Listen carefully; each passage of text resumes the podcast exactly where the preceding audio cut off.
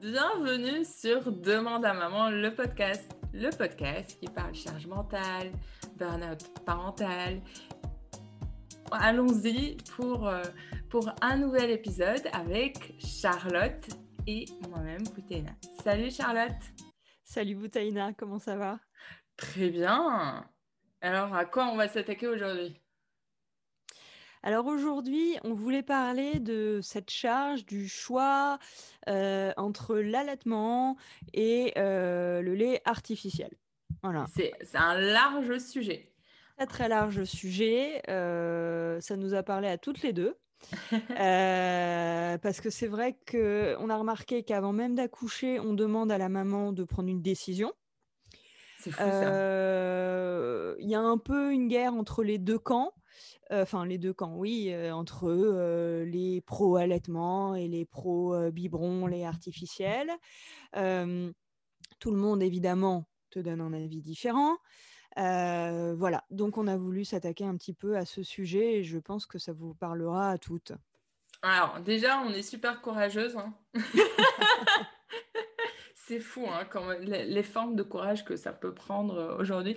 Mais surtout, on voulait d'abord juste euh, faire un petit point sur ça. Vous faites le choix que vous voulez avant qu'on démarre ce podcast. Et ensuite, continuer pour dire que on se sent obligé de choisir avant même de savoir ni comment notre corps réagira, ni comment notre enfant y répondra. Et ça, ça m'a frappé. Ouais, c'est vrai. C'est fou, hein? savoir. Et on doit tout savoir avant. Euh, et, c'est assez fou. Enfin bon. Et toi, comment ça, s'est passé pour toi? Alors, honnêtement, pour moi, euh, j'y suis allée un peu, euh, on va dire, low-key. Enfin, j'avais très peu d'attentes par rapport à ça. Je mmh savais qu'en gros, je voulais allaiter. Mais avec mon histoire familiale où ma maman avait eu quelques difficultés, donc elle n'avait pas pu allaiter, j'avais déjà des, idées que voilà, l'allaitement c'est bien, je partais avec ce cliché, euh, mais que c'est pas forcément un long fleuve tranquille. Donc je me suis dit, euh, bon, on va essayer, on va voir ce que ça va donner. Je vais pas vous mentir, les premiers mois ont été très durs. Euh, et en même temps, je me répétais qu'il le fallait, que ça, fait ça faisait partie de mon rôle en gros, et que et que voilà, il fallait absolument que je le fasse. Euh, j'ai pas eu le réflexe sur le coup de me faire accompagner mmh. euh, pour améliorer ma posture ou euh, je sais pas des tips sur comment bien tenir, des choses comme ça. mais j'avoue que du coup, c'était un peu laborieux. Et je m'étais mis dans ma tête un peu le milestone, enfin la date des six mois. Et un jour, lors d'un dîner, euh, mon, mari dit comme ça, euh, ben, dans tous les cas, je ne crois pas du tout qu'elle va arrêter euh, à, aux six mois et qu'il il va continuer à téter. Ah, j'ai été scotchée, j'ai été hyper surprise, mais aussi assez choquée et assez en colère. parce qu'en fait, je me disais, mais non, je, dois arrêter, je veux arrêter. Et surtout à ce moment-là, en fait, c'était assez dur pour moi. Euh, mais j'ai continué parce que bon, je me suis dit, son papa le dit. Euh, visiblement, en plus, à ce moment-là, euh, bébé, il voulait encore. Donc, j'ai prolongé. et, et c'est incroyable, mais en fait, c'est devenu, on va dire, entre guillemets agréable ou entre guillemets confortable au bout des neuf mois. Ah, euh, ça a mis du temps à vraiment s'installer. Euh, mais euh, peut-être c'était au moment où je commençais à m'ajuster aux attentes du bébé, je sais pas. Il y a, y a, plein de choses qui se sont, on va en parler après, il y a plein de choses qui se sont hmm. un peu bousculées à ce moment-là. Et donc, le fait que je me suis laissé le temps, euh, j'ai eu beaucoup moins de mal, on va dire, à le sevrer à son anniversaire. Et là, par contre, là, j'étais prête. J'étais vraiment prête. Quoique, quiconque me dise quoi que ce soit, en fait. Ah bah oui. Même mon bébé, j'ai expliqué longtemps et en fait, euh, le sevrage s'est vite, vite, vite passé. Ah oui, ça se fait facilement quand on l'a vraiment décidé, quoi. Ouais, exactement. Et mm. puis, euh, et puis j'avoue qu'il y a eu des moments de doute où vraiment euh, j'ai pensé très fort à tester le, le, biberon. La seule chose qui me retenait, c'est qu'en fait, on était aux États-Unis et que le lait entre guillemets euh, industriel mmh. n'était pas ce qu'il y avait de, de mieux et j'avais tellement peur de faire un mauvais choix euh, que du coup pour moi c'était euh, il faut absolument attendre le lait de croissance et puis donc la première année. Ouais, c'est mais bon oui, je suis ni la première ni la dernière. Ça, ça, fait ça fait la transition avec toi Charlotte. Raconte-nous ton expérience et comment ça s'est déroulé bah, écoute, moi, euh, moi j'avais prévu euh, avant, avant d'accoucher, euh, j'avais prévu d'allaiter six mois. C'est ce que je m'étais donné. parce que je croyais pouvoir. encore à l'époque, je croyais qu'on pouvait tout contrôler. Ouais. puis ça s'est pas du tout passé comme prévu. ça m'a fait très très mal pourtant, la tétée d'accueil était absolument magnifique. Enfin voilà, elle a trouvé le sein tout de suite. Enfin, c'était très instinctif, c'était mmh. sublime. Et, et, là, je me suis dit, ça va être, voilà, ça, ça va être merveilleux, quoi. Ouais, finger in the noise. et en fait, non, au fur et à mesure, voilà, après deux jours, je, je j'étais très éprouvée, j'avais vraiment des, douleurs à en pleurer et, pourtant la douleur, normalement, je, la supporte très très bien. Mais là, c'était insupportable. Et, dès que ma fille pleurait, enfin dès qu'elle avait faim, bah, il fallait que je donne le sein, l'angoisse montait. Et puis j'y allais, mais j'y allais en pleurant, j'y allais en criant de douleur. Enfin bon, c'était une expérience compliquée. Mmh. donc j'ai dû revoir ma copie. j'ai dû enterrer mes principes, j'ai dû fermer les oreilles parce que certains me disaient de tenir bon, mmh.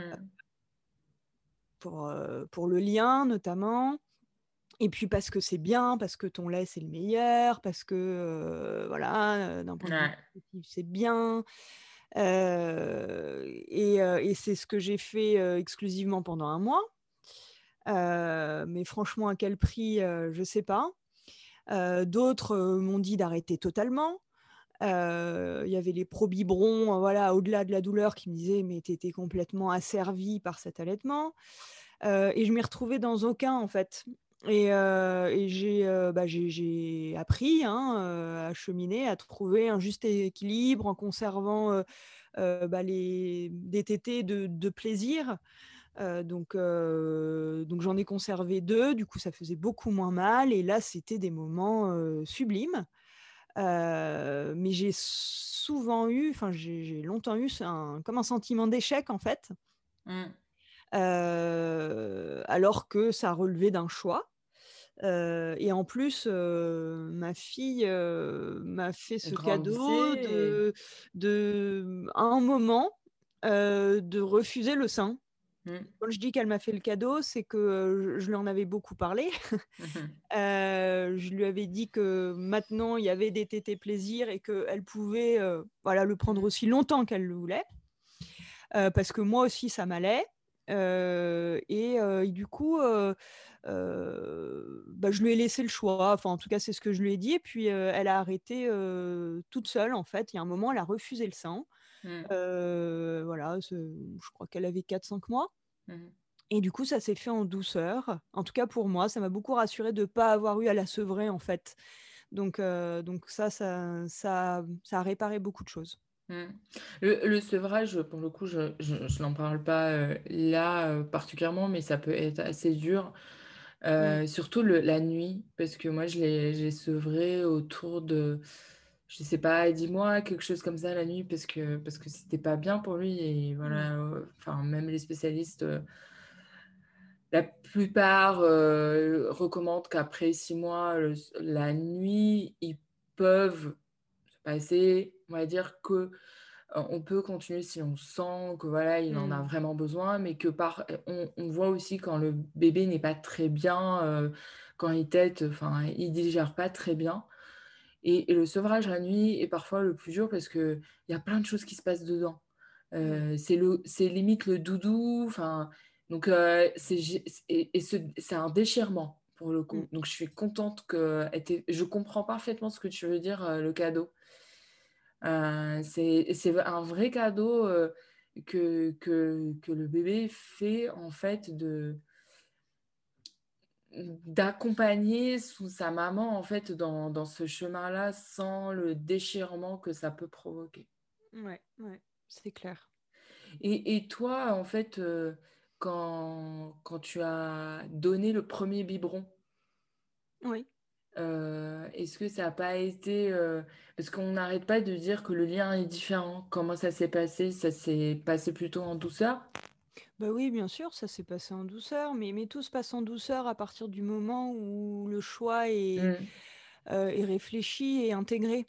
mm, Euh, moi, ça s'est bien passé parce que j'estimais que le lien euh, ne passait pas que par oui, ça, exactement. même si évidemment, euh, Non, pas voilà, que par pas- ça, comme tu mais disais, c'est très- c'est pas, exactement ça. c'est pas que par ça parce que, enfin voilà, tout simplement pour euh, pour vous prouver euh, que c'est plutôt vrai, c'est que les femmes qui ont donné le biberon exclusivement euh, ont un lien avec leur enfant, hein. Ou les papas? euh, ou les, papas, voilà. Donc c'est pas la condition sine qua non, non, pas du tout. Pas du tout. Bien Le sûr. lien se fait autrement. Le lien se fait déjà bien avant. Le lien se fait psychiquement. Par le regard, par le toucher, par plein de choses. par plein de plein sens. ouais. Exactement. Mm. Alors, dis-nous, Charlotte, euh, maintenant qu'on a contextualisé, mis en perspective plein d'exemples, euh, comment on peut naviguer euh, à- dans ce processus de décision pour que l'acceptation euh, soit la plus, la, la moins douloureuse ou la plus confortable, je dirais. oui. Ouais, bah, déjà, c'est une décision qui doit, ça peut paraître bête, mais c'est une décision qui doit vous appartenir. On parle quand même d'un des piliers du maternage, on parle de l'alimentation. L'alimentation, c'est déjà, c'est sacré, mais surtout, c'est intime. Euh, donc, euh, voilà, déjà, Oui, complètement, complètement. C'est euh, intime et euh, en fait, euh, c'est transformant parce que on, est en tant que mère à ce moment-là, viscéralement et physiquement responsable, tout en étant responsable. euh, en fait, euh, il y a, beaucoup, en fait, plein de personnes se mêlent de ce pilier. C'est ça qui est particulier et que je trouve un peu intrusif. C'est que hum, c'est un lien en fait au final qui est assez intime, donc il faut la- le- se l'approprier.